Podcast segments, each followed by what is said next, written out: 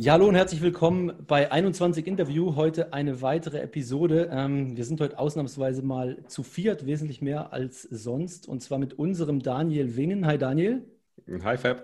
Und mit dem Markus. Hi Markus. Uh, hallo. Und zu Gast haben wir heute den Daniel Eckert, Finanzredakteur bei der Welt. Hallo Daniel. Hallo zusammen. Viele von uns oder viele von unseren Zuhörern kennen dich ja von Twitter. Du bist ja einer der aktivsten Finanzjournalisten mit Sicherheit.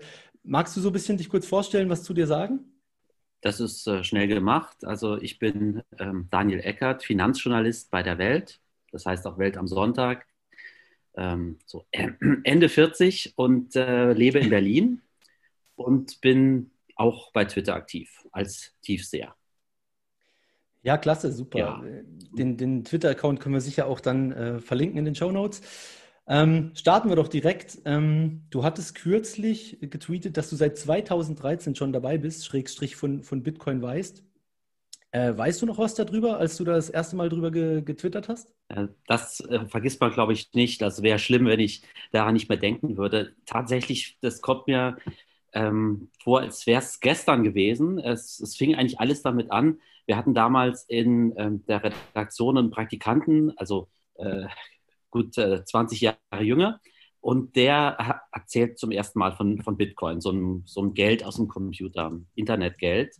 Und ähm, standen da zusammen. Die meisten Kollegen haben sich das angehört und, und meinten, was für, ein, was für ein Quatsch, das braucht doch kein Mensch. Aber so wie er das erzählt hat, äh, war mir im Grunde von Anfang an klar, dass das was ganz Großes ist. Weil wenn man sich so das, das vorstellt, Geldgeschichte, ähm, dann ist Bitcoin etwas, was so die Eigenschaften von zwei Sachen halt miteinander verbindet. Und das ist mir da augenblicklich klar geworden. Das eine, es gibt ja dieses alte Geld wie, wie Gold, also was auf Sachwerten mhm. basiert. Und es gibt halt Buchgeld, was wir heute normalerweise auf dem Konto haben. Und das ist das Alltägliche, mit dem wir ja bezahlen. Und äh, zum ersten Mal ist mir da klar geworden, gibt es mit Bitcoin etwas, was beides verbindet, nämlich ein, ein Sachwert oder etwas, was sich wie ein Sachwert verhält und etwas, was von einem Moment auf den anderen halt elektronisch zu überweisen ist. Und ähm, das hat mich so neugierig gemacht, dass ich dem mal nachgegangen bin. Und äh, da hatte ich in Berlin äh, praktisch das Glück, dass ähm, ja hier so ein, so ein Bitcoin-Kiez äh, im Entstehen war. Unter anderem mit dem Room 77. Das ist so eine berühmte Burgerbar, die jetzt leider zugemacht hat. Aber jedenfalls mhm. bin ich da gleich mal hin und habe mir vorher einfach, um das auszuprobieren, weil es mich neugierig gemacht hat, ob das auch so funktioniert, wie es in der Theorie heißt, ähm, halt ein paar Bitcoins gekauft und äh, ja, war dann Room 77 und habe dort auch äh, gleich mal bezahlt mit meinen Bitcoins, also von der Wallet, vom Smartphone in dem Fall. Und es hat wirklich reibungslos geklappt, also hat super geklappt, gar keine Probleme. Und äh, ja, von dem Moment an hat es mich auch gepackt. Also ich bin noch seither immer dabei geblieben. Ja, das ist ja, das ist ja super cool. Wir haben da nämlich, beziehungsweise der Markus hat da einen Tweet von dir ausgegraben. Und zwar im April 2012, äh, da war der Bitcoin-Kurs noch unter 100 Dollar und da hattest du geschrieben, die Online-Währung Bitcoin weckt das Interesse der Anleger. Sie gilt als fälschungssicher und ist unabhängig von EZB und Fed. Hast du also wirklich äh, gleich schon erkannt, um was es hier geht, ne? Das war der erste Tweet von dir, übrigens, muss man dazu sagen. Der erste Tweet ja. über Bitcoin. Ähm, wir haben aber noch einen also, rausgesucht. Und ja, zwar, okay. ähm, jetzt, da wollte ich mal fragen, wo, wo du denn da warst. Wir, wir, haben mal ein bisschen recherchiert, wir haben gestalkt sozusagen. Und zwar äh, hast du getweetet, Heike Makac am Nebentisch im Bitcoin-Café. Ja. Merkt man, dass ich Fan bin? Allein dafür hat sich die Erfindung von Bitcoin gelohnt. Das war am 20. März 2014. Wo warst du da? Ja, es war auch im Bitcoin-Kiez in Kreuzberg tatsächlich. Ähm, aber den Namen von dem Café weiß ich nicht mehr. Äh, Habe ich vergessen tatsächlich. Aber es war ganz in der Nähe, also es war in der, es war in der Nebenstraße von, von der Gräfestraße, wo das Room 77 ist. Ja. Mhm. Also es war nicht im Room, sondern irgendeine Nebenbar. Nee, das war nochmal ein anderes Café. Es gab damals so ein Dutzend äh, Läden und Cafés, äh, allein dort ähm, im Bitcoin-Kiez in Kreuzberg, wo man ähm, Schallplattenladen, äh, äh, Café, äh, ich glaube auch einen Blumenladen, wo man mit Bitcoin bezahlen wollte. Und die hatten da auch diese kleinen orangefarbenen Schilder am Fenster. Und, und weißt du noch, welche Wallet du damals benutzt hast? Auf dem Handy? Die Schildbach-Wallet habe ich, ah, okay. hab ich damals benutzt. Ja, also, ja. Das war eine der ersten. OG. Erste, ja. Ein richtiger OG, ja. würde ich schon ja. sagen. Äh, und was ja, waren so deine, was waren so dein, äh, sein Gefühl von den, ähm, von den Leuten oder überhaupt die, die Stimmung? Was, was waren das für Leute? Weil ich habe hier noch einen Tweet von dir und da sagst du, Bitcoin-Nutzer sind mhm. ungefähr 33 Jahre alt, männlich, nicht religiös, neigen zu libertären und anarchokapitalistischen Einstellungen. Also ich muss sagen, das war sowohl im Room 77 als auch sonst, wenn ich äh, in der, in der Community war hier in Berlin, es war immer eine Energie da. Also man hat schon gemerkt, wenn es um äh, Bitcoin ging, da war, äh, da war Stimmung, da ging es auch dann schnell hoch her, weil es dann um, um ganz grundsätzliche Fragen ging. Da wurde dann auch heftig diskutiert, aber es war immer eine Energie da.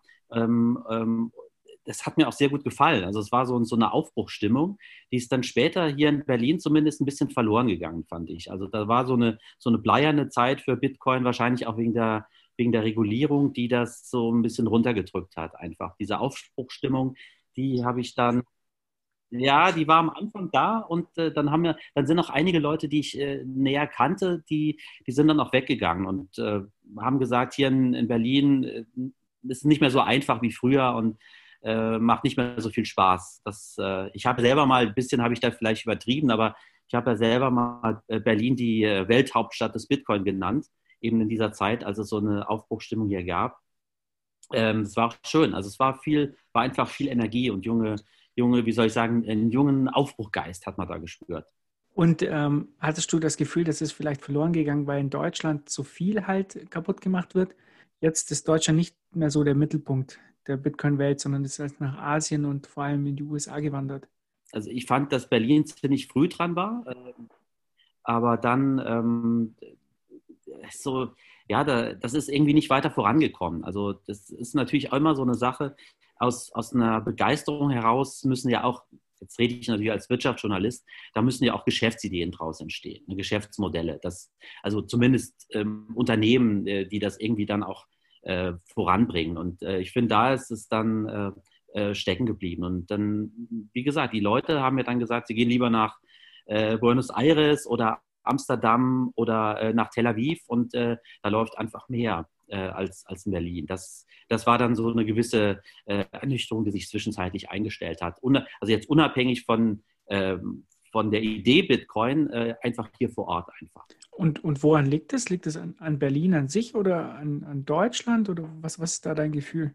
Also die, die Start-up-Szene an sich, die ist ja in Berlin relativ rege. Ne? Also wenn man einfach sich die Zahlen anschaut, was Finanzierung angeht von Start-ups, ähm, ähm, da braucht man sich ja in Berlin nicht zu beschweren, äh, wenn man jetzt zum Beispiel auf die Lieferdienste und so weiter schaut. Mir haben die Leute gesagt, dass es vor allen Dingen an der Regulierung liegt die einfach nicht so richtig äh, vorangekommen ist. Die Regulierung ist so, ja, die, die, das war so ein unklarer Zustand, also was äh, in Deutschland möglich ist, was für Geschäftsmodelle man aufsetzen kann auf, auf den Bedingungen, die zum Beispiel die BaFin und, und andere möglich machen. Ne? Und das muss halt zusammenkommen, es müssen die, die Ideen zusammenkommen, die richtigen Leute, aber auch die Voraussetzungen müssen da sein, dass das von der Regulierung her geht. Und es ist mein Eindruck, dass das halt dann hier in, in Berlin das enorm ausgebremst hat. Okay. Ich habe äh, für dich, wir haben so ein kleines Quiz für dich noch vorbereitet. Und zwar, wir haben so ein paar Zitate, drei Stück, und du musst jetzt erraten, von wem die sind. Okay? Also ich lese mal schon mal das, lese mal schon mal das erste vor. Die Ma Manipulation unseres Geldes, wie wir sie erleben, ist kein unentrinnbares Schicksal. Es lässt sich sehr wohl ein Geld vorstellen, das nicht, ähm, das, das nicht beliebig inflationiert werden kann, dessen Wert nicht hinterrücks äh, ausgehöhlt wird. Wer könnte das gesagt haben? Also wenn es nicht von, äh, von mir ist, dann ist es wahrscheinlich von, von Hayek. Einer okay. von uns beiden hat es, glaube ich, gesagt. Okay, Hayek oder du? Okay, alles klar. Dann ähm, lesen wir mal den zweiten vor. In einem echten Währungswettbewerb sind Notenbanken nicht mehr erforderlich. Der Kurs der Währung zueinander bestimmt sich durch Angebot und Nachfrage. Allerdings sind wir von diesem Zustand realistisch betrachtet noch ein ganzes Stück entfernt. Was meinst du, wer war das? Währungswettbewerb, da würde ich sofort äh, ähm, auf Hayek tippen. Okay. Und jetzt der dritte. In einer freien Bürgergesellschaft sollte auch der Markt frei sein. Wir müssen aber damit rechnen, dass bestimmte politische Kräfte einen Vorwand finden, äh, um freies Marktgeld zu behindern. Ich vertraue darauf, dass die Zivilgesellschaft sich dagegen wehrt. Ein wirklich tolles Zitat. Uh, das ist eine gute Frage. Mises vielleicht?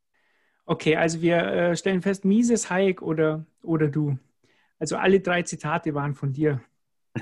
Aber ich muss sagen, also großartige Zitate, ne? Ich würde sagen, jeder Bitcoiner würde die unterschreiben. Und manchmal hat man das Gefühl, äh, jedenfalls bei dir, wenn ich so äh, Texte von dir lese über freies Geld und ähm, die EZB und so weiter, dann sprichst du eigentlich jedem Bitcoiner äh, aus dem Herzen. Aber wenn, wenn ich so die Tweets oft sehe, dann, dann geht es oft nur um den Preis.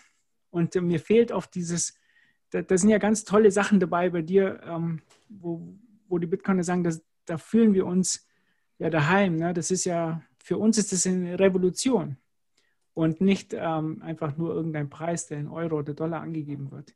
Was glaubst du, was ist denn der Unterschied zwischen, zwischen ähm, den Bitcoinern und sozusagen dieser Mainstream-Finanzwelt?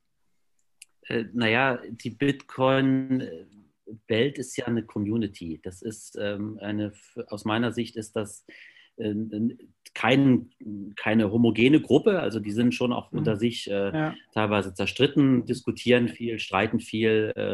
Äh, ich will jetzt gar nicht erst von den Shitcoins anfangen, äh, von den Shit aber ähm, äh, bei, bei, allen ähm, euren Meinungsverschiedenheiten und, und anderen Ideen, äh, ihr seid halt, ihr seid halt auf diese, dieses diese wunderbare Erfindung äh, Bitcoin seid ihr schon sehr konzentriert. Wenn ich als Finanzjournalist das betrachte, ich schreibe halt heute, ähm, beschäftige mich heute mit, mit Bitcoin, dieser wunderbaren Erfindung. Und morgen ist dann zum Beispiel das Thema die Finanzindustrie, ähm, ähm, ähm, die Schulden äh, der Euro-Staaten, äh, zum Beispiel Italien. Ne? Und dann sind da die Finanzminister und die, die Notenbanker und die, die haben dieses wirklich gigantische Problem vor sich, dass halt Euro-Staaten extrem stark verschuldet sind. Ähm, und dann sagen die natürlich, äh, also das, alles, Schlimmste, was, äh, was uns passieren könnte, ist ein hartes Geld. Die, die brauchen praktisch die, die Notenbankpolitik als eine Institution, die die Staaten raushaut.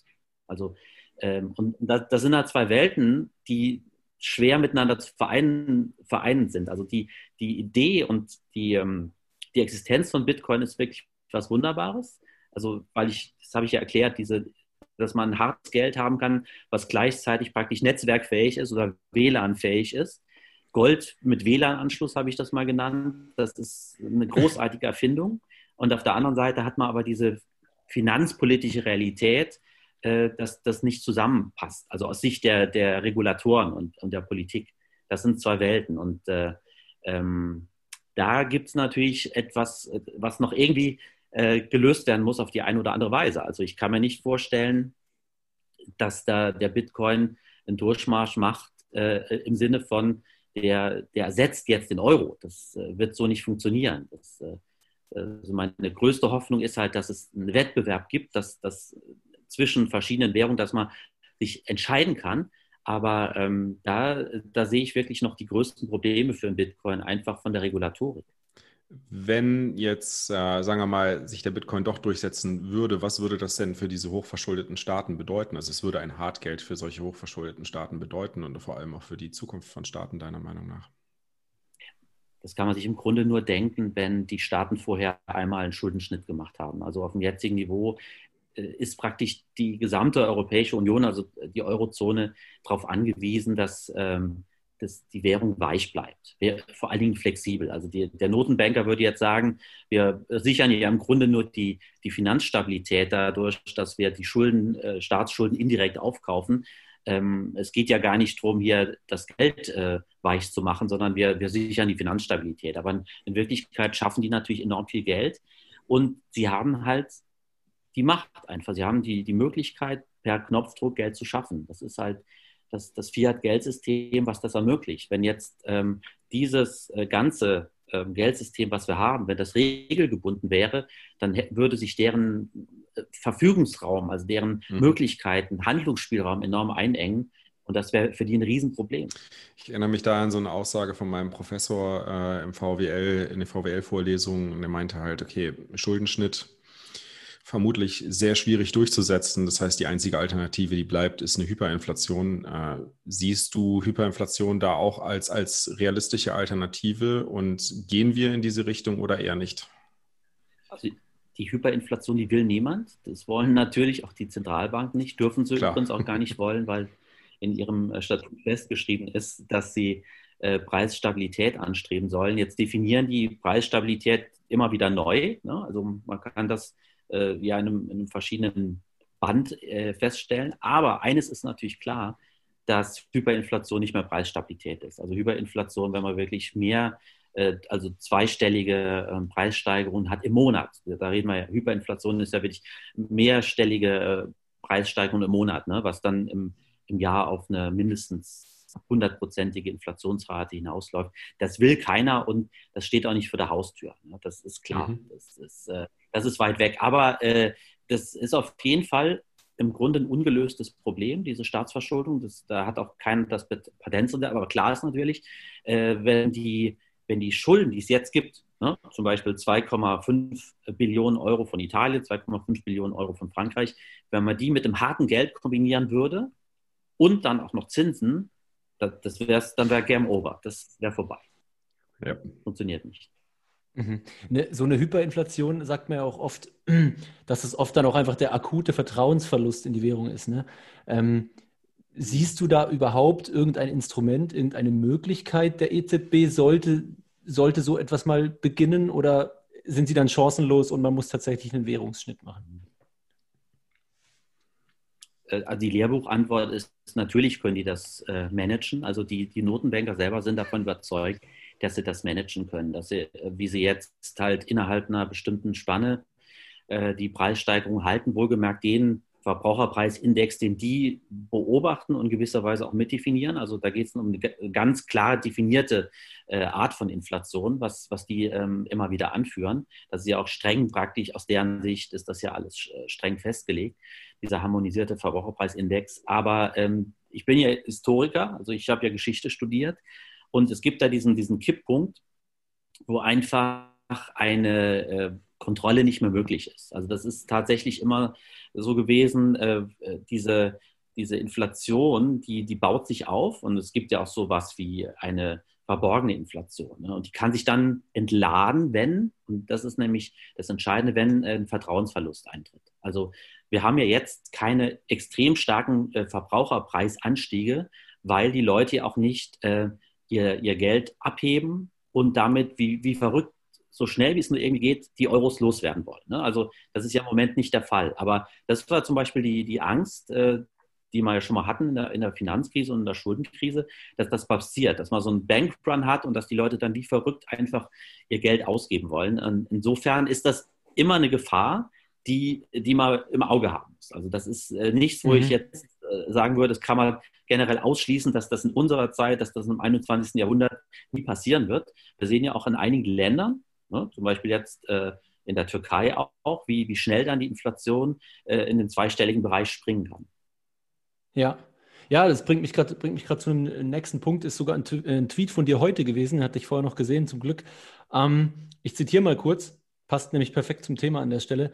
Ähm, die Geldflut hebt alle Boote, aber nicht gleichermaßen. Während der alltägliche Warenkorb sich kaum verteuert hat, sind die Preise für viele Vermögenswerte stark gestiegen. Alle Angaben auf Euro-Basis, Aktien, Dow Jones und DAX-Kursindex. Wohnimmobilien Deutschland laut F und B. Ähm, ja, das ist so ein Hauptpunkt vieler Bitcoiner, ähm, dass sie den Warenkorb oder dessen Inszenierung als Bemessungsgrundlage fürs, ich sag mal, gemeine Volk, dass das mhm. einfach in gewisser Weise betrügerisch ist, oder? Also, weil, wie du selbst gesagt hattest, der hat sich nicht so viel verändert, wie eigentlich alle in Anführungsstrichen, ich sag mal, wichtigen Dinge oder die wirklich eine Aussage treffen darüber, was ist mit dem Wert passiert. Wie, wie siehst du das? Wie siehst du den Warenkorb? Man kann also eine große Sache immer schon mal von vornherein ausschließen. Wenn man über Inflation redet, muss man sagen, was meint man denn jetzt mit Inflation? Also ich finde es vollkommen legitim, wenn man ähm, Inflation definiert als Zunahme der Geldmenge. Also wenn man sagt, hier, wie jetzt in Amerika, Geldmenge M1 ist eine ähm, eine Messlatte für, für die Geldmenge ist um 41 Prozent gestiegen innerhalb von zwölf Monaten. Das ist, eine unglaubliche, ist ein unglaublicher Anstieg. Also ich habe jetzt mhm. besucht in, in Zeitreihen, äh, in Friedenszeiten habe ich das noch gar nicht gesehen, einen so enormen Anstieg. Äh, das heißt, die, jetzt in Amerika die Geldmenge, das ist auf äh, das ist Bargeld und ähm, äh, Girokonten ähm, und, und, Tagesgeld, die haben eine, also wirklich äh, immensen Anstieg erlebt, während ja gleichzeitig die gesamte Wirtschaft geschrumpft ist im Jahr 2020. Muss man sehen. Ne? Wir haben eine enorme mhm. ähm, Zunahme der Geldmenge und ähm, schrumpfende Wirtschaft. Weniger Güter, weniger Dienstleistungen, die irgendwie verkauft worden sind. Das ist äh, passiert. Ne? Das ist eine Tatsache, das ist da und äh, das kann man nicht einfach ignorieren. Die Frage ist jetzt halt, ähm, wie, wie entlädt sich diese Geldmenge irgendwann? Ne? Also geht die wirklich weiter in die ähm, Vermögenswerte, in die Assetpreise, die Immobilien, ähm, Aktien, Gold? Ne? Ähm, oder äh, wird die irgendwann auch äh, wirksam bei den Verbraucherpreisen? Und jetzt ist der zweite Punkt, wenn man bei den Verbraucherpreisen Verbraucherpreisen äh, redet, von der Inflationsrate, meint man ja diese ganz klar definierte Inflationsrate der statistischen Ämter. Ne? Das ist in Deutschland zum Beispiel das Statistische Bundesamt, Eurostat in Europa, ähm, in Amerika das Arbeitsministerium und die haben diese, äh, die haben ihre eigene Definition. Ne? Zum Beispiel die, die Verbraucherpreise in Amerika sind, die sind ja stark von diesem hedonischen Verfahren geprägt. Das heißt, wenn, wenn es da eine Verbesserung gibt der Produkte, dann wird das praktisch von der Preiszunahme abgezogen. Ne? Also wenn mhm. der, der Arbeitsspeicher 128 Gigabyte hat äh, und vorher waren es 64, dann wird halt da, obwohl der Computer vielleicht teurer geworden ist, abgezogen ne? von der ähm, äh, von, von der Preisentwicklung. Und dadurch hat man natürlich eine, ich sag mal so, eine, hm, eine äh, frisierte, in gewisser Weise eine, eine, frisierte Inflationsrate, die man immer so liest. Ne? Ähm, und in Deutschland haben wir ein ein anderes Problem. Da ist dieses Hedonisch-Verfahren zwar auch mit in der Berechnung drin, aber äh, wir haben ein Problem, glaube ich, mit der Erfassung von ähm, Wohnkosten. Also die Wohnkosten, die sind eigentlich der größte Block auch in unserer äh, offiziellen Inflationsrate, 33 Prozent, inklusive auch Heizkosten und, und, Strom und so. Aber es ist natürlich so, wenn jetzt jemand ähm, in, in, eine Stadt zieht, in eine neue Wohnung, hat er erstmal diese Neuvertragsmieten und äh, mhm. erlebt wirklich einen Preisschock. Also das, äh, das, ich glaube, dieser Preisschock, den, den gerade ja unsere Wirtschaft äh, erlebt, wenn, wenn eine gewisse Mobilität da ist und die wird ja vorausgesetzt. Also gerade bei, äh, bei jungen Berufs Berufstätigen ist das ja die, die Voraussetzung. Dieser Preisschock ist auch real. Also der lässt sich nicht leugnen und der ist äh, in unserer Inflationsrate, wie wir sie immer lesen, nicht mit drin. Ne? Ähm, mhm. man, wir müssen uns vorstellen, wir haben ja in Euroland auch ähm, nicht ganz so extrem wie in den USA, aber wir haben ähm, zweistellige Zunahme der Geldmenge. Das war 12 Prozent jetzt in den letzten zwölf Monaten und äh, trotzdem haben wir eine Inflationsrate unterhalb von null. Also wir hatten jetzt eine, eine negative Inflation praktisch, das heißt sinkende Preise. Ja, das ist eben so, so, so ein bisschen was, was wir, was wir auch immer ähm, ein bisschen kritisieren, oder? Weil, weil diese Geldmenge früher oder später in irgendeiner Form kommt sie halt im Markt an, oder? Auch wenn es kurzfristige gegenläufige Effekte gibt mit, mit der ähm, Umlaufgeschwindigkeit und so weiter und so fort. Ähm, so, so, dass von uns so ein bisschen die genau. Reise war, am, am Anfang denkt man, ah, Inflation ist Geldmenge, dann lernt man, nee, ist sie doch nicht, oder? Ist meistens der Warenkorb. Und am Ende kommt man eigentlich zum Schluss, eigentlich ist doch die Geldmenge das Wichtigste, was man sich angucken sollte, weil der Warenkorb nur temporär eigentlich interessant ist. Mhm. Aber ich muss noch eins dazu sagen, ob es dann zu diesem Verbraucherpreisanstieg äh, kommt, also ob diese Inflation mhm. eintritt, in dem Sinne, was die meisten Menschen darunter verstehen, dass alles sehr viel teurer wird, ne? dass so eine, so eine Kaskade von steigenden Preisen entsteht. Das hängt nicht nur an der Geldmenge. Also da müssen schon noch andere Faktoren auch mit dazukommen. Äh, ja. Es braucht eine gewisse Knappheit dazu. Ne? Also das, das klassische Beispiel in Deutschland, die die Hyperinflation 1923. Die, die Reichsbank hat wirklich wie verrückt Geld gedruckt. Ja, das stimmt. Also das ist der, die eine Komponente, aber es waren viele Dinge auch einfach knapp. Ne? Und dann, dann kommt dieser, dieser andere Faktor dazu, Vertrauensverlust, dass die Leute mhm. irgendwann nicht mehr glauben, dass mhm. äh, diese, diese, dieser Preiswahn, dass der aufhört. Und dann, was du gesagt hast, dann kommt die Umlaufgeschwindigkeit. Also die Leute sind nur noch ähm, drauf und dran, Geld schneller auszugeben, Geld so, sofort auszugeben, sobald es äh, reinkommt. Und dann hat man halt Hyperinflation. Ne? Also deshalb, da sind wir noch von entfernt. aus verschiedenen Gründen. Aber es ist auf jeden Fall ist eine Gefahr drin. Die, die Notenbanken würden sagen, ja, wir haben jetzt in der Krise Corona 2020 die Geldmenge extrem erhöht. Aber das war genau das Richtige, weil wir sowas vermeiden wollten wie in der großen Depression, ne? so ein, so ein äh, Crunch, so ein Credit Crunch, dass alles so, so äh, in sich zusammenfällt. Ähm, und wenn es dann, wenn sich entspannt, dann führen wir die Geldmenge wieder zurück. Das wäre so die Antwort der Notenbanken, dass sie sagen, wir können das steuern. Das ist im Grunde das große Paradigma. Wir können heute die Geldmenge steuern. Da, da, hätte ich noch äh, eine Frage dazu. Ich meine, wir, wir reden ja immer über die Extreme. Ne? Wir haben jetzt kaum Inflation in, der, in dem Warenkorb und dann äh, kommen wir zur Hyperinflation. Aber das alles dazwischen, ähm, dieses, diese, genau. überhaupt äh, dieses, dieses Ziel 2% Inflation bedeutet ja, man verteilt Vermögen um. Man verteilt das Vermögen um von denen, mhm. die Geld halten, zu denen, die Immobilien halten oder Bitcoin oder Gold oder was auch immer. Ähm, das ist doch ein, ein riesengroßes Problem. Wer gibt denn, denn die Legitimation, dieses, diese Umverteilung durchzuführen, ähm, überhaupt eigentlich zu sagen, wir haben das Recht, ähm, von der einen Gruppe zur anderen Gruppe umzuverteilen? Wie siehst du das? Ja, das ist eine sehr gute Frage. Die, ähm, die, also die Lehrbuchmeinung ist ja, äh, wir brauchen Preisstabilität, wobei Preisstabilität ja im Grunde für die Notenbanken heißt, leicht steigende Preise. Ne? Diese, diese mhm. Bandbreite mhm. bis knapp unter 2 Prozent. Die sagen, das gibt uns Handlungsspielraum und das gibt uns so Flexibilität, aber es gibt auch allen Banken und allen Unternehmen so viel Flexibilität. Sie können immer ihre Preise etwas erhöhen. Die Banken können immer ein bisschen mehr Kredite rausgeben. Die Wirtschaft hat so praktisch diesen Freiraum zu wachsen. Ne? Das sagen die. Äh, während, das ist ja die Lehrbuchmeinung, ich wiederhole es nur nochmal, während Deflation bedeutet, alles schrumpft, Umsätze schrumpfen, Gewinne schrumpfen, Kredite werden zurückgeführt, die Banken schrumpfen und dann muss man aufpassen, dass das kein Teufelskreis wird. Ne? Das ist das Argument gegen Deflation. Ne? Deflation wenn man so sieht, zuerst mhm. mal aus Sicht des Geldhalters ist das ja was Gutes, weil Geld mehr wert wird. Ne? Aber die Lehrbuchmeinung ist, dass dann die, die Wirtschaft insgesamt immer so auf dem Kipppunkt ist, dass alles kontrahiert, schrumpft und, und das ganz böse wird am Ende. Ähm, aber politisch gesehen ist, ist, Inflation auf jeden Fall ein ganz problematisches Konzept, ne? weil äh, man hat äh, schon alleine durch die äh, Gesetzgebung ganz klare Profiteure. Also alle, die ich sag mal so, indexiert ähm, an allen Preisen was abknapsen. Und das ist in allererster Linie der Staat, weil er auf alles, alles genau. wie viel es auch immer kostet, nimmt er halt eine, eine bestimmte Steuer. Zum Beispiel die Umsatzsteuer.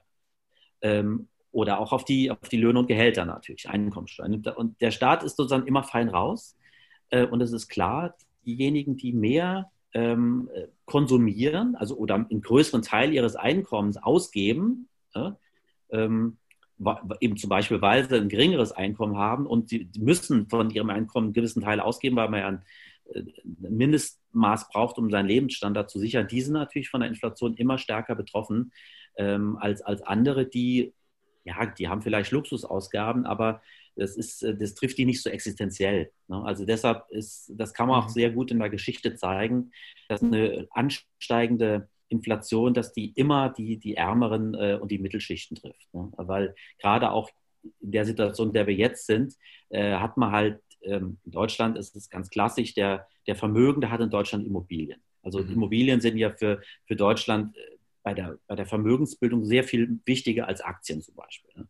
Der Vermögende hat ähm, ein Unternehmen, mittelständisches Unternehmen und Immobilien. Ne? Und äh, gerade diese Immobilien, da sieht man das sehr deutlich, dass die von einer, von einer steigenden Geldmenge unmittelbar profitieren. Ne? Also von niedrigen Zinsen jetzt, wir haben ja auch noch günstiges Geld, steigende Geldmenge, das geht sehr direkt in den Immobilienmarkt. Deshalb ist das auf jeden Fall eine soziale Frage.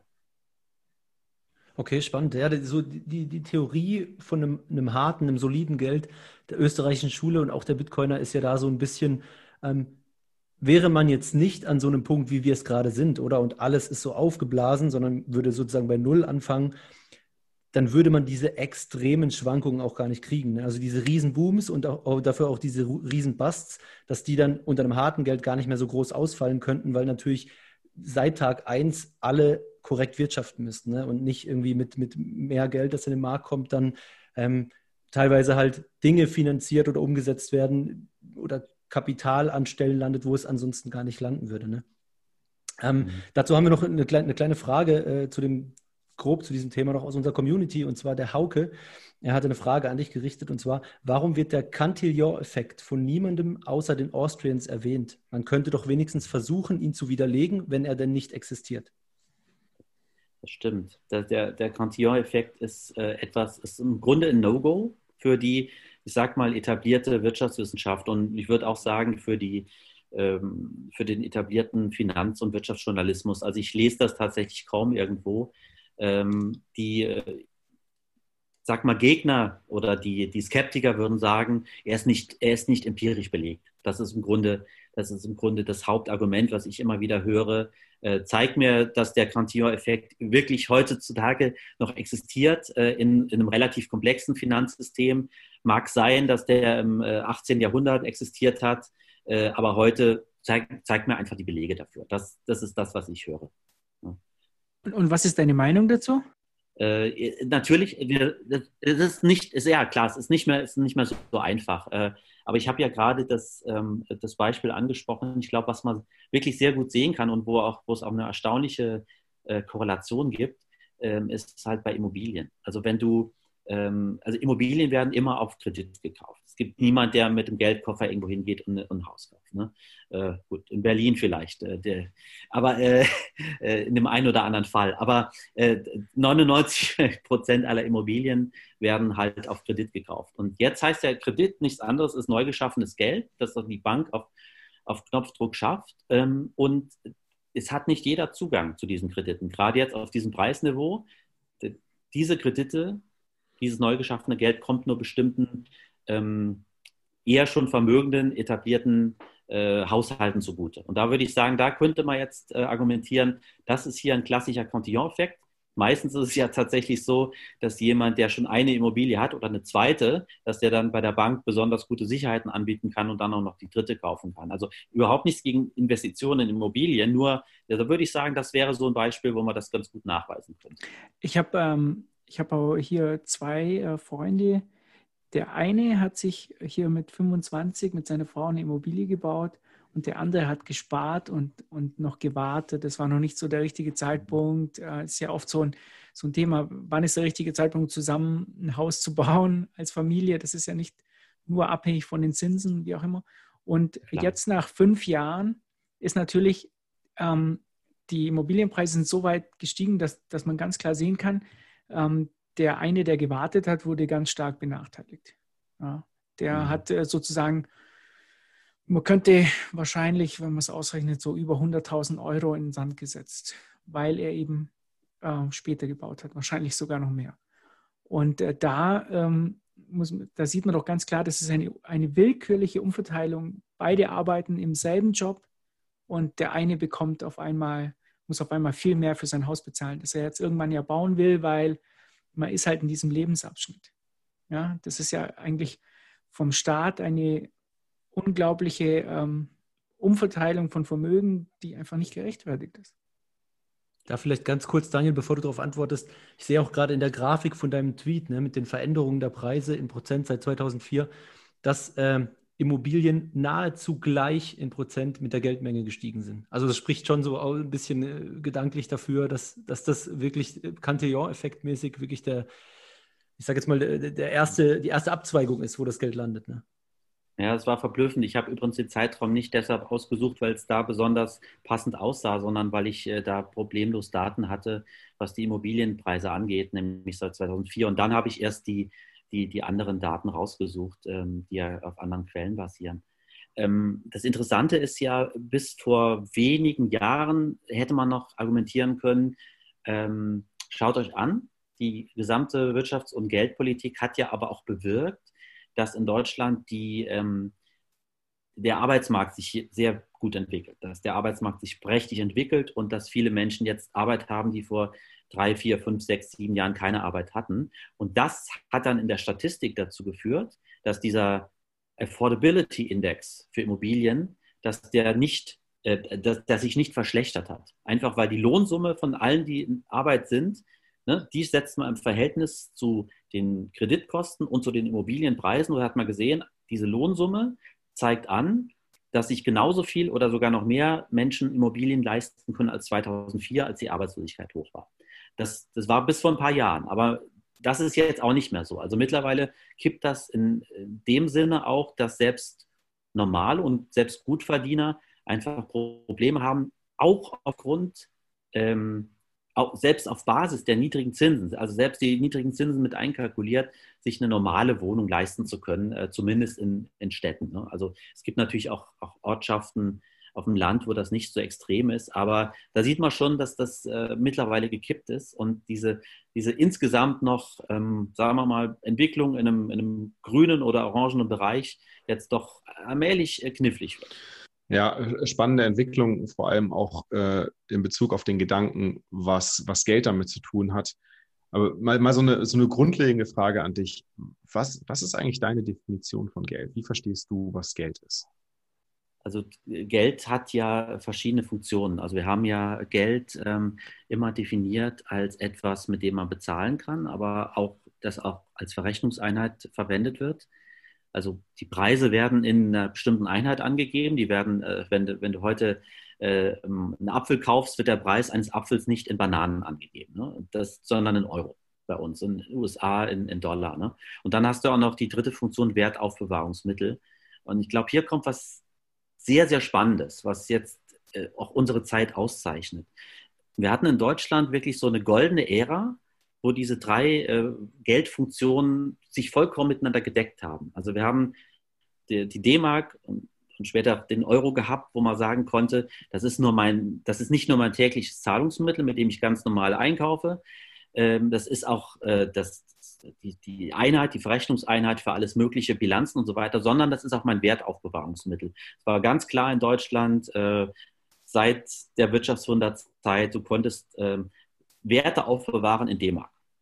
Hast einfach dann, äh, sei es auf dem Konto, Sparbuch oder, oder Lebensversicherung, konntest du für die Rente ansparen. Da gab es auch schon Zeiten, wo die Inflation höher war als, die, als der Zins, den du bekommen hast, zum Beispiel auf dem Sparbuch. Aber das war immer nur für eine kurze Zeit. Das war vielleicht mal für sechs Monate.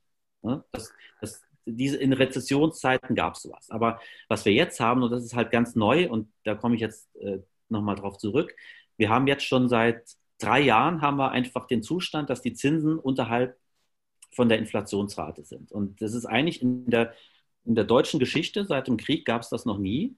Und das bedeutet im Grunde, dass diese Wertaufbewahrungsfunktion von Geld, diese dritte wichtige Funktion, dass die äh, erschüttert wird. Und äh, das ist, glaube ich, bei vielen ist das so langsam angekommen. Es, hat einen bestimmten Zeitverzug gehabt. Also vor zwei, drei Jahren war das, hat es gerade erst begonnen und da, da hat, dachte man sich aber, dass, dass die Zinsen weg sind, das ist halt jetzt ein Ausnahmezustand, eine Anomalie, aber das, das regelt sich wieder. Und das ist jetzt eben nicht mehr der Fall. Und deshalb sehen wir gerade, wie dieser traditionelle Geldbegriff, an dem wir uns festgehalten haben, nämlich das Geld, das ist, was man zum Zahlen verwendet, zum, zum Verrechnen und zum ähm, Aufbewahren von Werten, dass das sich auflöst. Was ist dann für dich der Unterschied zwischen Geld und Währung?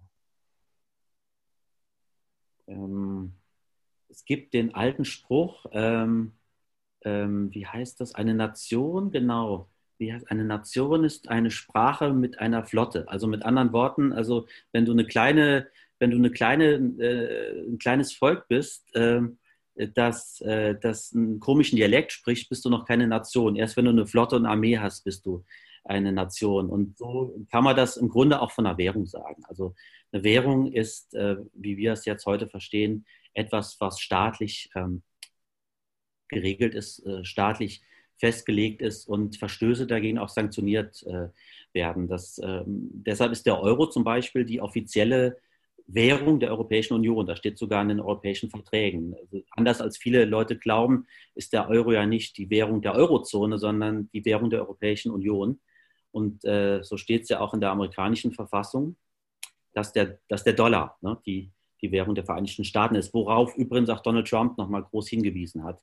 Ich glaube sogar im Zusammenhang einmal mit, äh, mit Bitcoin, wenn ich mich recht erinnere.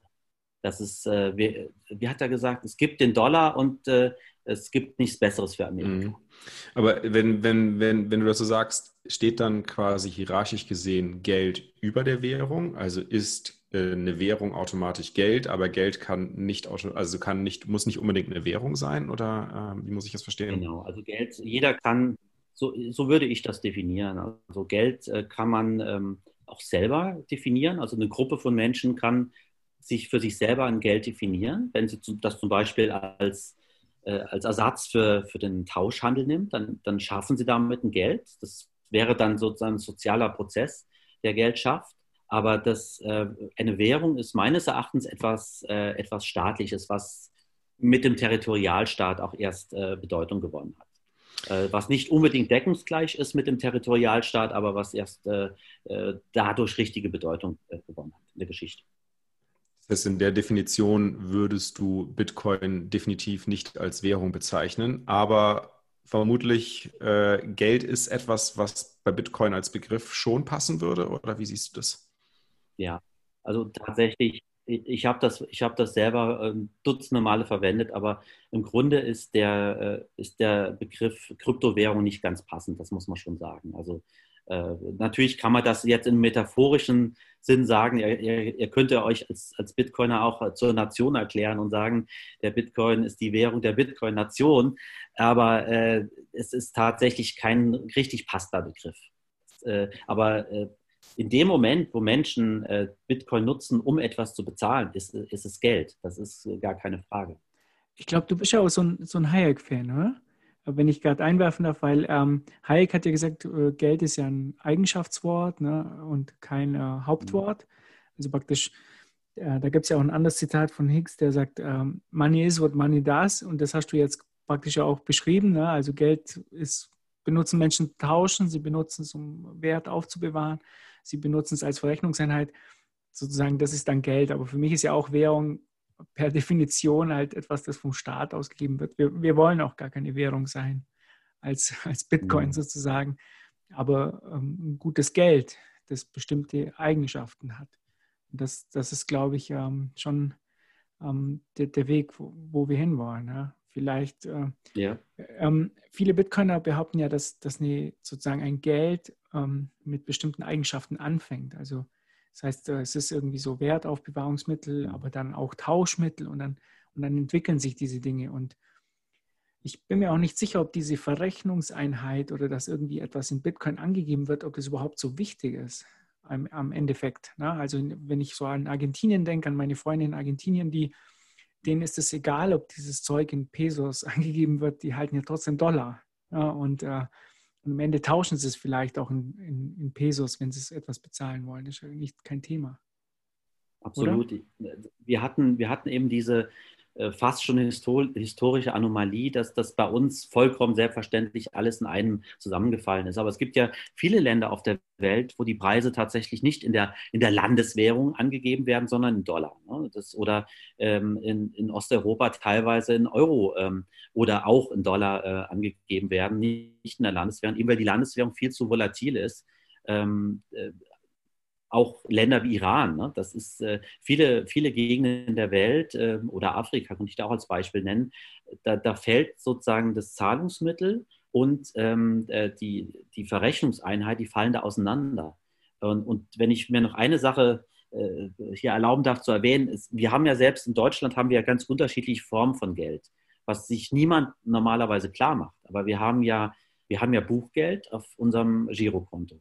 Wir haben gleichzeitig äh, Bargeld in Form von, von Banknoten. Das ist das gesetzliche Zahlungsmittel in Deutschland. Und wir haben Münzgeld, was wiederum was anderes ist und kein gesetzliches Zahlungsmittel. Ähm, und wir, und dann haben wir PayPal, dann haben wir die App bei PayPal und über, transferieren etwas, was auch wiederum was ganz anderes ist, als zwischen Bankkonten zu unterweisen. Also ich will damit sagen, wir haben in, in gewisser Weise auch auf niedriger Ebene so eine Art von Währungswettbewerb, was wir aber überhaupt nicht uns klar machen, eben weil durch die Regulierung und durch das Banksystem eins in das andere übergehen kann, außer, und jetzt kommt der entscheidende Punkt, wenn zu viele Leute ihr Buchgeld auf dem Girokonto in äh, Banknoten umtauschen würden. Denn dann hätten wir ein Problem. Mhm. Dann wird man nämlich merken, dass, äh, dass das zwei verschiedene Sorten von Geld sind. Ja, da, tatsächlich. Ähm, wenn wir, wenn wir nochmal zum, zum Thema Bitcoin an der Stelle zurückgehen und, äh, und Bitcoin als, als eine Art Geld ähm, oder als, als eine Art Form von Geld einstufen, ist dann, ist dann Bitcoin, aber auch vielleicht andere Objekte so etwas wie ein, ein Geldzeichen und können Währungen auch ein Geldzeichen sein? Würdest du der Aussage zustimmen? Mhm. Also ich finde ja interessanter, dass äh, Bitcoin diese Eigenschaften von von Rohstoffen, aber nicht, nicht äh, Rohstoffe im Sinne von Verbrauchsrohstoffen hat, sondern äh, diese Eigenschaften von Gold hat. Äh, es ist, ähm, ähm, deshalb wird es ja auch übrigens an den, an den Terminmärkten als Rohstoff gehandelt. Das ist ja nichts, was in dem Sinne an den Währungsmärkten oder Foreign Exchange Markets gehandelt wird, sondern eher an den, an den Rohstoffmärkten, zumindest was, äh, was die Futures angeht. Aber ähm, klar ist auch, wenn du das ansprichst, dass äh, Bitcoin, äh, es ist ja eine bewusste Entscheidung. Also du, äh, du triffst die Entscheidung, Bitcoin zu nutzen für dich und setzt damit auch ein Zeichen. Also insofern könnte man schon davon sprechen, dass es ein Zeichen ist. Denn es gibt ja für, für den alltäglichen Gebrauch gibt es ja keinen Grund, Bitcoin zu nutzen. Man, man kann ja alles, was man sozusagen im Alltag kaufen will, äh, mit, mit seinen verschiedenen Apps und, und, und mhm. Karten und so weiter bezahlen. Ja, Aber da würde ich, Moment, da würde ich widersprechen. Ja, da sprichst du was, was an. Genau, das ist, du triffst eine Entscheidung, dass du damit auch ein Zeichen setzen willst. Nee, nee, also das, das meine ich nicht, sondern äh, also ich benutze Bitcoin, wenn ich jetzt meinen VPN-Provider ähm, bezahlen will, dann benutze ich Bitcoin, weil ich anonym bezahlen will. Und das kann ich eben in, in dieser Welt nicht. Ich kann das nicht mit dem Euro mhm. oder mit dem Dollar oder mit PayPal. Und äh, das ist ja auch, glaube ich, auch der, der Zumindest nicht übers Internet, ne? Das muss man auch dazu sagen. Du kannst es ja, mit Bargeld ja, machen. Ja, also nee, ich meine jetzt nicht Bargeld. Ich, ich kann jetzt, ich könnte dem jetzt, äh, keine Ahnung, äh, per Post Bargeld schicken in irgendein Land. Oft ist der VPN, VPN-Provider ja in irgendeinem anderen Land auch. Ne? Aber mhm. das ist, glaube ich, der Hauptunterschied, weil der, die ganze Bewegung kommt ja aus, aus diesem aus der Cypherpunk-Bewegung, da geht es ja um Privatsphäre und dass man halt eben nicht, und ich glaube, da ähm, ist auch dieser Unterschied, weil die meisten sagen, ja, das, das, das braucht mir ja gar nicht zum Bezahlen, das ist digitales Gold und so. Das ist für mich nicht so. Das ist für mich ein Teil mhm. davon, aber ich möchte meine Privatsphäre äh, wahren und äh, da ist Bitcoin extrem wichtig für mich. Und da ist, glaube ich, auch der große Unterschied zwischen den vielen Investoren, die der Inflation entkommen wollen muss man ganz klar sagen, die meisten Investoren, denen ist es egal, ob sie ihren Private Key halten und die haben, die kaufen auch an der Stuttgarter Börse oder lassen ihre Coins auf irgendwelchen Exchanges liegen. Und ähm, den vielen Bitcoinern, die uns sicher zuhören, die, ähm, da wird oft über Privatsphäre und, und Privacy und Ownership und so weiter geredet. Wie, wie siehst du das? Merkst du diesen Unterschied? Ja, das ist ein ganz entscheidender Punkt. Diese Sache, dass du damit auch ähm, auf Privacy Wert legst. Äh, ich würde jetzt sagen, also bei, beim Einkaufen von, von, Lebensmitteln oder Kleidung äh, brauchst du keinen Bitcoin. Aber du setzt natürlich schon damit einen Punkt und in gewisser Weise hast du ja jetzt was beschrieben, was man sagen kann, das ist in rudimentärer Form einfach ein, ja, ein, ein, ein Markt für, für Geld. Es ist ein, ein Markt von verschiedenen, wo verschiedene Sorten von Geld miteinander konkurrieren. Und indem du sagst, dass du dich für diese Privacy entscheidest oder dass dir Privacy so wichtig ist, dass, de, ähm, dass für dich zum Beispiel nur Bitcoin in Frage kommt, hast du ja auch eine Entscheidung getroffen. Ne?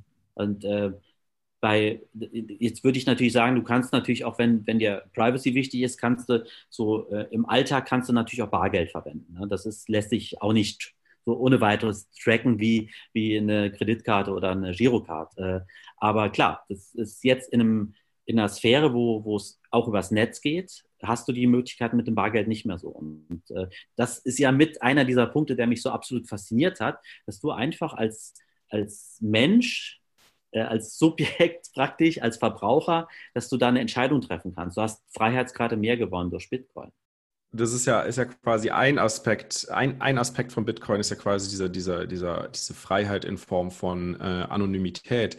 Der andere Aspekt ist ja aber auch der, dass, dass halt äh, zumindest wenn ich Bitcoin halte, in der Form, dass ich es, äh, selbst wenn ich es nur auf dem Exchange liegen lasse und halt komplett KYC bin und jeder weiß, dass ich es halte, zumindest aus regulatorischer Perspektive, dann äh, habe ich ja zumindest oder umgehe ich ja zumindest äh, das Thema, dass ich äh, in Form von ähm, einer Inflation beraubt werden kann. Das heißt, ich kann meine Zahlungen, also ich meine, Store sind wir, also zumindest so wie ich das sehe und Mises das ja auch sieht äh, und, und auch viele andere Austrians sind eigentlich äh, Store of Value. Ist, Store of Value ist eine Unterfunktion vom Medium of Exchange, also vom das Zahlungsmittel. Etwas, etwas fungiert immer als Zahlungsmittel. Die Frage ist halt immer, wie lang wird diese Zahlung quasi hinausgezögert in die Zukunft ähm, oder in die Zukunft transferiert. Und dadurch entsteht dieser Effekt, dass man quasi einen Wert aufbewahrt und ähm, das führt ja auch ein bisschen beides zusammen. Und wenn ich jetzt überlege, okay, ich habe halt Wertaufbewahrung und Zahlungsmittel in einem und dann gibt es halt noch den, den, äh, die Wertmaßstabsfunktionen, die du eben angesprochen hast. Äh, wenn ich mir jetzt halt einen Wertmaßstab anschaue und dieser Maßstab, zumindest wenn wir uns den Euro anschauen, dieser Maßstab der verändert sich ständig. Ja. Das heißt, wenn ich, wenn ich einen Meter habe normalerweise, ist der Meter überall gleich lang. Wenn ich aber jetzt irgendwas für die Wertbemessung nutze in, und den Euro als Wertmaßstab verwende in dem Fall oder auch den US-Dollar, dann verändert sich dieser Maßstab ja ständig und dadurch verändern sich ja auch die Preise allein schon nur dadurch, dass halt der Wertmaßstab, der als Grundlage verwendet wird, sich ändert. Was, was würde es bedeuten, deiner Meinung nach, wenn auf einmal dieser Wertmaßstab ähm, stabil ist und was würde es auch bedeuten für die Wahl des Geldes? Siehst du, siehst du eine, eine, eine Tendenz, dass jemand halt ein Geld auswählen würde, was einen stabilen Wertmaßstab hat?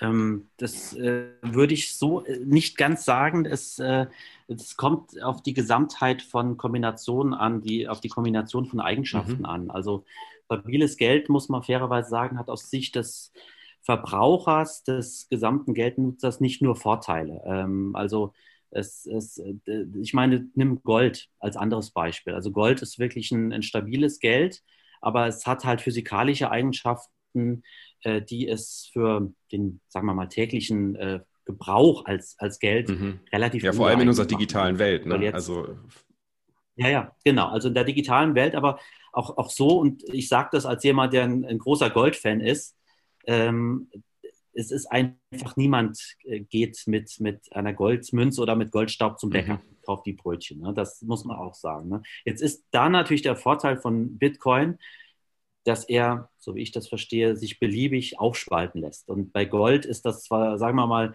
bis auf die atomare Ebene auch möglich, aber es ist nicht, nicht sehr mhm. praktikabel. Ne? Und äh, äh, deshalb muss man einfach diesen ähm, Kontext von, von Geldeigenschaften sehen. Allerdings ist es ja so, das kennt ihr auch diesen Effekt, wenn verschiedene Arten von Geld in Konkurrenz zueinander mhm. stehen, dann gibt man eher die Art von Geld aus, von der man sowieso erwartet, dass sie äh, an, mhm. an, Wert verlieren Absolut, wird. das können wir sehr gut das nachvollziehen. Ja, die, Erfahrung haben wir alle gemacht. Also als ich im Room 77 war, habe ich halt auch äh, so ungefähr 0,2 äh, Bitcoin für meinen Burger und ein oder zwei Bier bezahlt. Das wären halt heute heute, von heute aus gedacht, auch 2600 Euro äh, für einen Burger.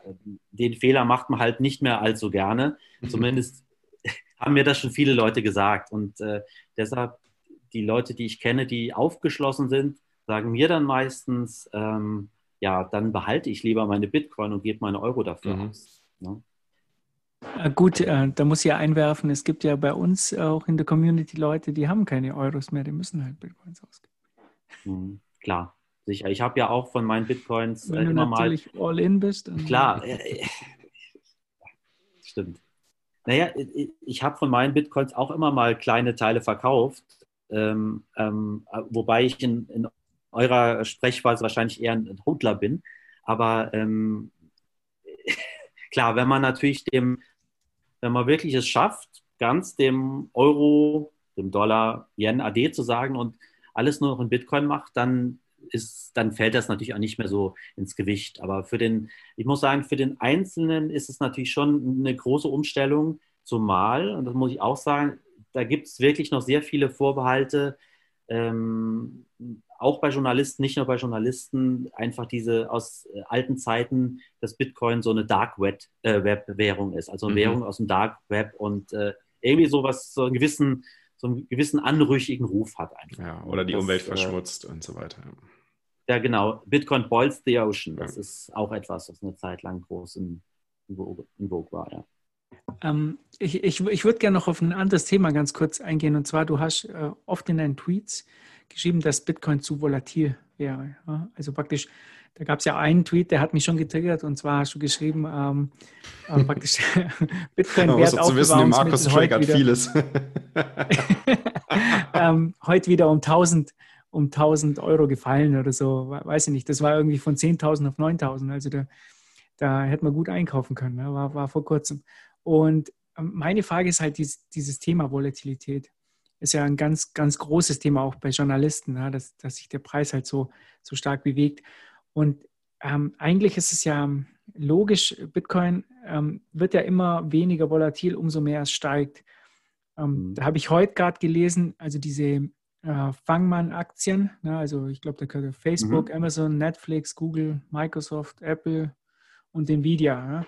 Ja, äh, die sind äh, an einem Tag um 250 Billionen gefallen. Ja, das ist jetzt entspricht dem gesamten Bitcoin-Netzwerk so ungefähr. Und ähm, das heißt, wir sind ja sehr, noch immer sehr, sehr früh, ne? wenn, wenn ein paar Aktien praktisch an einem Tag so viel Marktkapitalisierung verlieren, wie das gesamte Bitcoin-Netzwerk wert ist. Und ist es eigentlich nicht normal, dass, dass ähm, zu Beginn eigentlich die Volatilität hoch ist und die dann nachlässt? Das war ja bei Amazon ja auch so am Anfang. Ich glaube 2001 oder so ist Amazon von 100 mhm. auf 7 gefallen. War ja auch extrem volatil. Man war halt früh dabei. Chancen gleich Risiken. Oder wie siehst du das? Naja, ich schreibe ja viel für, für Anleger und äh, insofern ist natürlich äh, Volatilität ist ja etwas, äh, was ich eigentlich eher noch ähm, den, den Leuten vermitteln will, dass es das überhaupt gibt. Also äh, bei, bei, muss man sich vorstellen, wenn ich über Aktienfonds schreibe, dann schauen ja viele nur auf die äh, Performance-Zahlen. Die schauen nur, wie hat sich dieser Aktienfonds entwickelt, wie viel hat er zugelegt. Äh, ähm, und das ist natürlich ein Teil der Realität, vollkommen legitim, gerade wenn man langfristig anlegt, aber ein anderer ist halt, wie stark könnte der denn äh, im schlimmsten Fall gefallen sein. Ne? Ich, ich finde es auch legitim, gerade für Sparer, wenn man schaut, was ist mein Risiko, wenn ich Geld irgendwo deponiere, Werte, meine Werte deponiere, äh, wie stark könnte es runtergehen, wenn ich das jetzt im nächsten Monat oder im nächsten Jahr brauche. Ne? Das ist einfach der Blick auf, auf die Volatilität. Ähm, das ist klar, wenn man natürlich jetzt äh, äh, Bitcoin auch zum Zahlen nutzt und all sein, ähm, sein Vermögen drin steckt, hat, stecken hat, aber auch vollkommen davon überzeugt ist, dass Bitcoin äh, noch größer wird, noch viel größer, dann, dann treibt einen das nicht so um. Aber wenn man, wie ich das ja häufig auch mache, Bitcoin als Teil von seinem Portfolio sieht, äh, da könnte er jetzt auch, auch schimpfen, aber äh, für mich ist halt Bitcoin auch ein Teil von Diversifizierung. Also eben weil ich die, die Risiken auch sehe, sage ich im Grunde jedem, dass äh, abgesehen von Aktien und, und Gold, ähm, auch von mir aus auch noch ein paar Anleihen, äh, Bitcoin einfach mit dazugehört, um, um sich resilienter zu machen, also mehr abzusichern. Äh, aber da will ich natürlich auch schon wissen, wie ist das mit den Schwankungen und, und mit der Volatilität. Mhm. Okay, interessant. Jetzt hattest du gerade selbst äh, Aktiengold noch als, ich sag mal, Alternativen äh, angesprochen. Da haben wir auch noch äh, eine Frage und jetzt kommen wir schon so zu den letzten Fragen. Äh, aus der Community noch eine letzte ähm, und dann noch zwei von uns. Und zwar, wie kann es sein, dass Aktien Goldpreis bereinigt, also in Gold ausgedrückt statt in US-Dollar oder Euros, seit Jahrzehnten kaum vom Fleck kommen? Äh, muss man sich äh, anschauen, welche Aktien er meint. Also ich mache ja immer mal diesen, diese Ratio, Dow Jones Goldratio mhm. oder ähm, DAX ähm, Goldratio, aber ähm, der, der, hat recht, wenn er sich den, den DAX anschaut, vor allen Dingen den DAX-Kursindex, das heißt keine Dividenden mit eingerechnet, ähm, da hat er auf jeden Fall recht, das stimmt. Ich habe auch so einen Sparplan laufen seit 87 und da ist Gold genauso gut wie die deutschen Aktien, die im DAX sind, was eigentlich vollkommen skurril ist, weil. Das ist verrückt, das, ja. Das ist verrückt und widerspricht auch jeder ökonomischen Theorie, weil Aktiengesellschaften ja etwas produzieren, herstellen, ähm, schaffen Wohlstand, während Gold ja nur da liegt. Ne? Mhm. Das ist einmal da und äh, hat ja kein, da hat ja Warren Buffett auch schon äh, äh, in früheren Zeiten, muss man sagen, da ist, was das angeht, ist er auch äh, äh, viel wohlwollender geworden. Aber in früheren Zeiten hat er gesagt, das ist ja das Dümmste, was man sich vorstellen kann, von außen betrachtet. Immer gräbt das Gold irgendwo aus, nur um es dann wieder in einem Tresor irgendwo zu versenken. Und was ist das für ein, mhm. was ist das für ein Nutzen für die Menschheit? Ne? Warren Buffett, ja. der berühmte Investor, gesagt. Ähm, also ich, ich würde mich wundern, wenn, wenn man das feststellen könnte für ähm, den äh, amerikanischen Aktienmarkt, weil der sich sehr gut entwickelt hat, technologiegetrieben ist. Äh, für den DAX muss ich das aller, leider mit, mit schmerzendem Herzen muss ich das feststellen, dass es tatsächlich mhm. in den letzten Jahren der Fall war. Ähm, äh, ich meine, trotzdem darf man eins nicht vergessen, äh, auch um das abzurunden, Gold hatte auch mal so eine Übertreibungsphase im Jahr 1980. Da kann ich mich noch so ganz schemenhaft dran erinnern.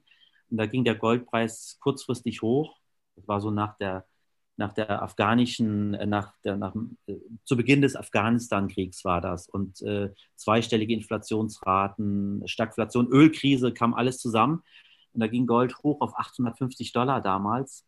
Wenn man das jetzt heute in Dollar heutiger Kaufkraft äh, umrechnet, dann ist, äh, ist Gold immer noch günstiger als äh, damals 1980. Ich glaube, es okay. kämen auf ungefähr 2600 Dollar, 2500, 600 Dollar, äh, was Gold damals kurzfristig gekostet hat. Also mit anderen Worten, wer jetzt damals an diesem unglücklichen Tag rund um den 15. Januar 1980 Gold gekauft hat, der ist inflationsbereinigt immer noch im, im Minus, muss man einfach sagen. Ähm, während das mit Aktien nicht der Fall ist. Und ich muss noch eins sagen, weil ihr, ihr seid ja Aktienskeptiker, mm -mm.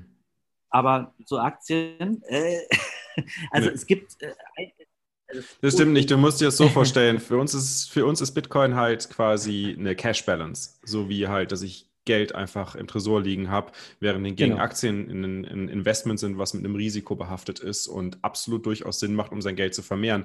Nur solange natürlich Bitcoin sich halt in der Phase der Monetarisierung befindet, in der wir uns gerade befinden, ist natürlich auch halt Cash Balance halten teilweise äh, je nachdem, welche Phase man betrachtet, innerhalb dieses vier Jahren Zyklus, äh, dieses Vierjahreszyklus immer halt interessanter, als äh, in Aktien zu investieren. Mhm.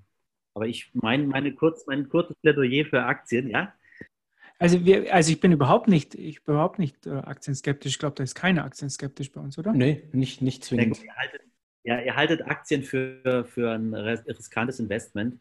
Äh, das ist ja, äh, ist, stimmt das ja auch. Also es, es, gibt ja auch nicht mal ein, ein Computermodell, was dir sagen kann, wie der Aktienmarkt am nächsten Tag sein wird. Also es gibt bis heute kein Modell, was die Aktienmarktentwicklung für den nächsten Tag vorhersagen kann. Ähm, was wir aber sagen kann, es gibt eine historische Erfahrung und das heißt halt, Aktienmärkte von gesunden Volkswirtschaften, die legen halt im Laufe der Jahre und Jahrzehnte mit, mit der Volkswirtschaft zu, plus dann noch so einen gewissen Bonus obendrauf für, für Innovation, für Produktivitätsgewinn. Und das überträgt sich halt, wenn man es ausrechnet, auf so eine Rendite von 8% im Jahr bei Aktien. Und jetzt kommt noch was dazu. Aktien sind halt was Dezentrales. Also man hat sozusagen dezentralen Besitz, zumindest Eigentum an Unternehmen. Und das ist etwas, was äh, die, die freie Gesellschaft ja auch ausmacht. Dass nicht einer sozusagen entscheidet zentral, das wird gemacht, das wird produziert, das wird gelassen, sondern es ist praktisch die, äh, die, die Vielheit der Unternehmen, der Entscheidungsträger. Und das Schöne daran ist, anders als im Kapitalismus des 19. Jahrhunderts, kann ja auch jeder sich da, da reinkaufen. Es kann ja auch jeder reingehen in ein großes Unternehmen. Mhm. Absolut. Ja, ja also ich, ich, ich würde uns, uns alle nicht eben zwingend als, als mhm. gegen Aktien bezeichnen. Es ist für uns einfach ähm, was anderes, würde ich sagen. Wie, wie du es erläutert hattest gerade, eigentlich, also so sehe ich es persönlich mhm. auch. Ähm, kommen wir an der Stelle zur vorletzten Frage. Und das ist ja so ein bisschen deine Expertise mit Sicherheit. Und das interessiert leider Gottes, aber ist auch natürlich auch klar, äh, sicher viele Leute. Ähm, was könntest du dir vorstellen als, als Wert eines Bitcoin in den kommenden Jahren? Gibt es da Zahlen, mit denen du rechnest gegenüber Dollar oder Euro oder auch in Gold? Also die Wertentwicklung und der faire Preis, wenn ich das mal so nennen mhm. will, von Bitcoin, der ist viel schwerer zu ermitteln als der faire Preis von einer Aktie. Ne? Das heißt nicht, ja. dass der dass die Aktie dann genau dahin geht, wo ich den fairen Preis ermittelt habe mit ja. dem Discounted Cashflow Model oder irgendwelchen anderen Kennziffern, Kurs-Gewinn-Verhältnis, Dividendenrendite und so weiter. Äh, das ist halt sehr viel schwieriger bei Bitcoin, weil er ja äh, nichts abwirft. Ne, keine Dividende, keine Gewinne. Es gibt dieses äh, Stock-to-Flow-Modell, kann man auch mitarbeiten. Kann man versuchen, ob das jetzt im Rohstoffmarkt immer so erfolgreich war, ich habe da meine Zweifel, aber mhm. es ist sozusagen ein legitimer Ansatz. Ich selber habe einfach mir so ein mentales, mentales Modell gebaut, das ist viel simpler. Ich habe mir überlegt, wenn ich jetzt alleine von der äh, Wertaufbewahrungsfunktion ausgehe, also jetzt nicht von der, der Zahlungsfunktion, also nicht Bitcoin als mhm.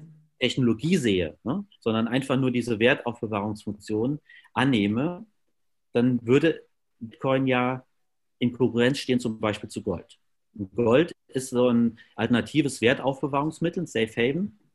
Und das gesamte Gold der Welt, das jemals gefördert wurde seit 3000 vor Christus, das sind 200.000 Tonnen. Und diese 200.000 Tonnen, die sind ungefähr 12 Billionen Euro wert.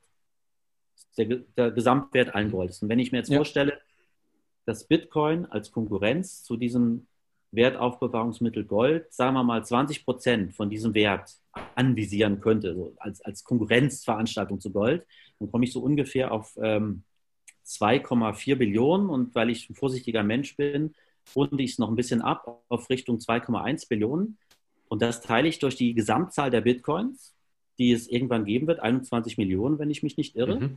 Und dann käme ich auf einen ungefähren fairen Wert für einen Bitcoin von 100.000 Euro. Okay. Unter der Voraussetzung, dass Bitcoin einen Teil dieser Funktion von Gold übernimmt, dass Leute da ihre äh, Ersparnisse deponieren außerhalb von unserem äh, Geld- und Bankwesen. Genau, das, das ist ja im Endeffekt genau die Annahme auch von Stock to Flow, weil Stock to Flow besagt ja im Endeffekt, was ist an Stock vorhanden und wie viel kommt an Flow hinzu. Und wenn man das betrachtet, dann ist die, die Geldzeichenvermehrung äh, bei Gold, wenn man jetzt Gold als Geldzeichen betrachtet, sozusagen ungefähr bei 2% pro Jahr. Ähm, und bei Bitcoin liegt sie jetzt seit dem letzten Halving im Mai auch bei ungefähr 2%.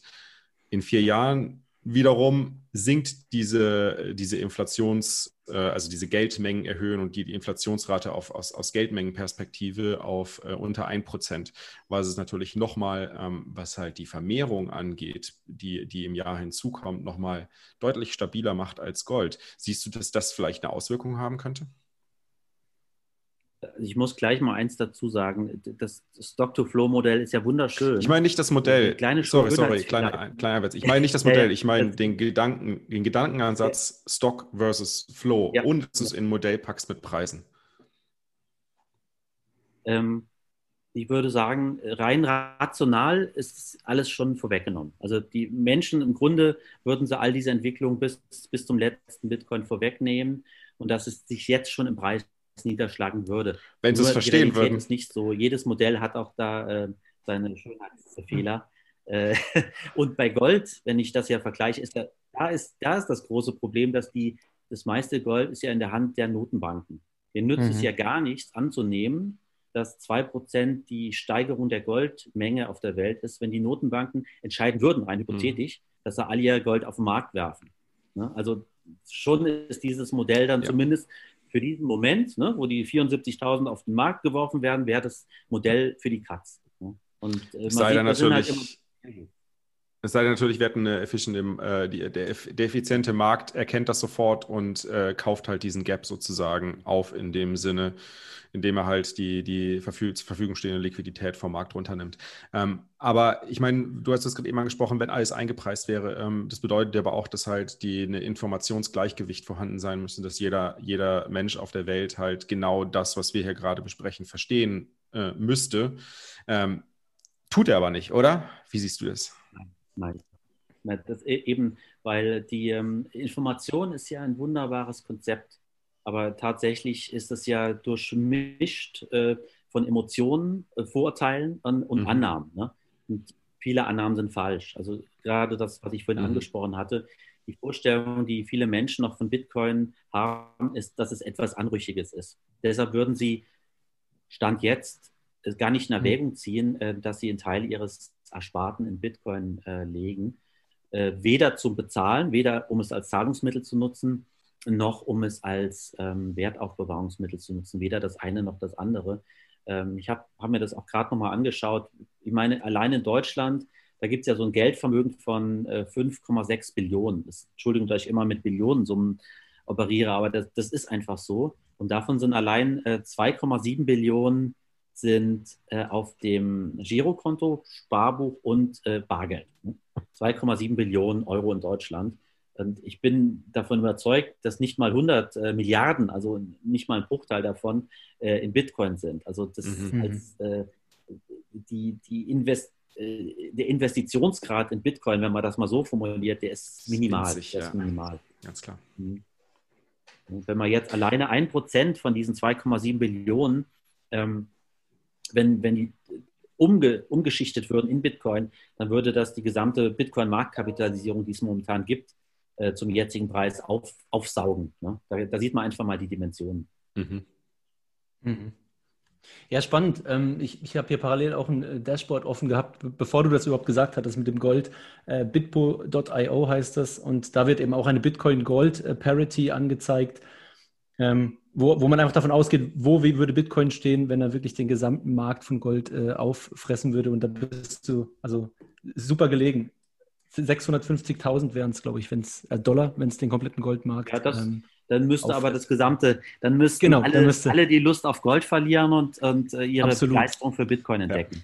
Ja. Absolut. Wobei das wahrscheinlich ähm, also wenn es auch nur in die Nähe kommen sollte, wahrscheinlich es ja irgendwann ein Event geben müsste, wo das recht schnell, recht drastisch passiert, oder? Weil, weil dann muss es ja schon so eine Art kollektiven Glaubensverlust an Gold geben, oder? Und dann müsste in kurzer Zeit relativ viel äh, in die andere Seite reinfließen. Ich würde jetzt gleich die letzte Frage stellen. Markus, hast du noch was?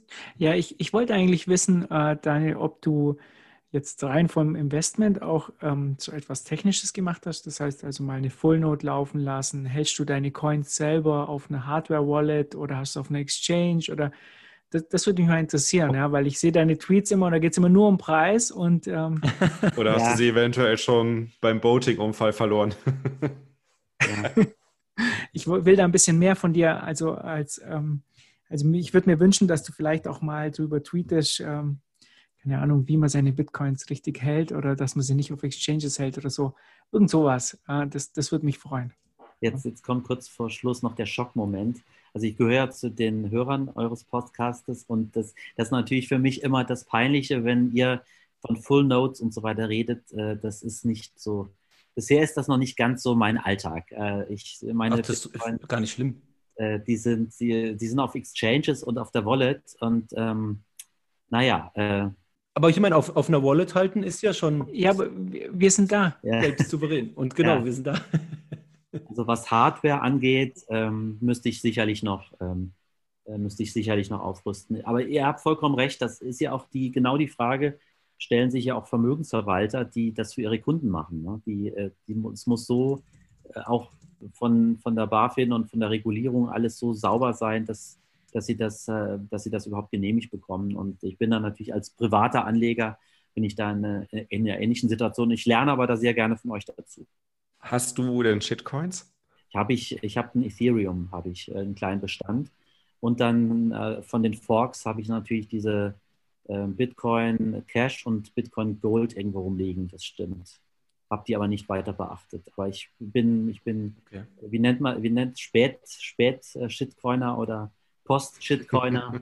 äh, Post-Shitcoiner würde ich mich nennen. Das stimmt, du warst als erstes lang, lang Bitcoiner, ne? Das stimmt. Okay. Ähm, ja, gut, dann, dann kommen wir auch schon zur letzten Frage. Ähm, bin ich sehr, sehr gespannt. Und zwar ist die: Was ist Bitcoin für dich? Bitcoin ist eine Revolution. Das ist eine, eine große Revolution in der Geldgeschichte und es ist ganz aufregend, dass ich das erleben kann, weil solche Revolutionen in der Geldgeschichte gibt es nicht ganz so oft. Ja, das gibt es wirklich nur so im Schnitt alle paar tausend Jahre mal. Ähm, ist, Im Grunde ist Bitcoin ja eine Paradoxie. Ne? Also in, in, Geld, was eigentlich gar kein Geld sein dürfte, weil es vorher nicht ähm, irgendwas anderes war. Ne? Also Vieh, was die Römer sozusagen als Basis für ihr Geld genommen haben, weshalb die das Geld Pecus genannt haben, wovon Pecuniär abgeleitet ist, äh, das war halt was, wo jeder mit was anfangen konnte. Und auch mit, mit Gold konnte, konnte man was machen. Hat ein paar physikalische Eigenschaften, die ganz nett sind. Ähm, dann gab es später halt unser, unser Banksystem mit dem Buchgeld.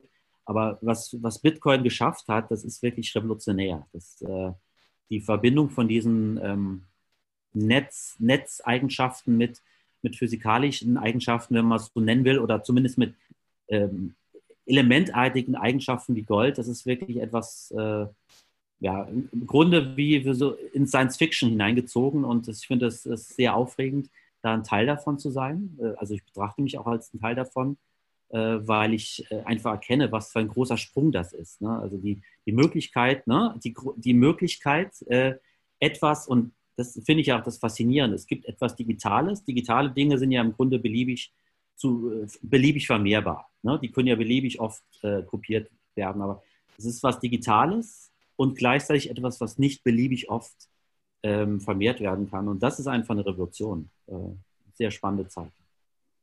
Super Antwort. Habe ich nicht, dem haben wir nichts hinzuzufügen. Wahnsinn. Großartig. Ja, Wahnsinn. Ähm, ich ich habe dir, hab dir vorher schon gesagt, äh, Daniel, dass das Buch von uns an dich ist rausgegangen. Äh, wird uns sehr, sehr freuen, wenn du da mal reinguckst. Und äh, wenn du Lust hast, dann können wir, können wir das Ganze ja nochmal machen. Wenn du, wenn du mit den Büchern durch bist, dann unterhalten wir uns nochmal darüber. Ähm, an der Stelle vielen, vielen Dank. Und äh, ich würde sagen, bis zum nächsten Mal, oder? danke, dass du dabei warst, danke. Daniel. Danke. Und Grüße aus Berlin. Ciao.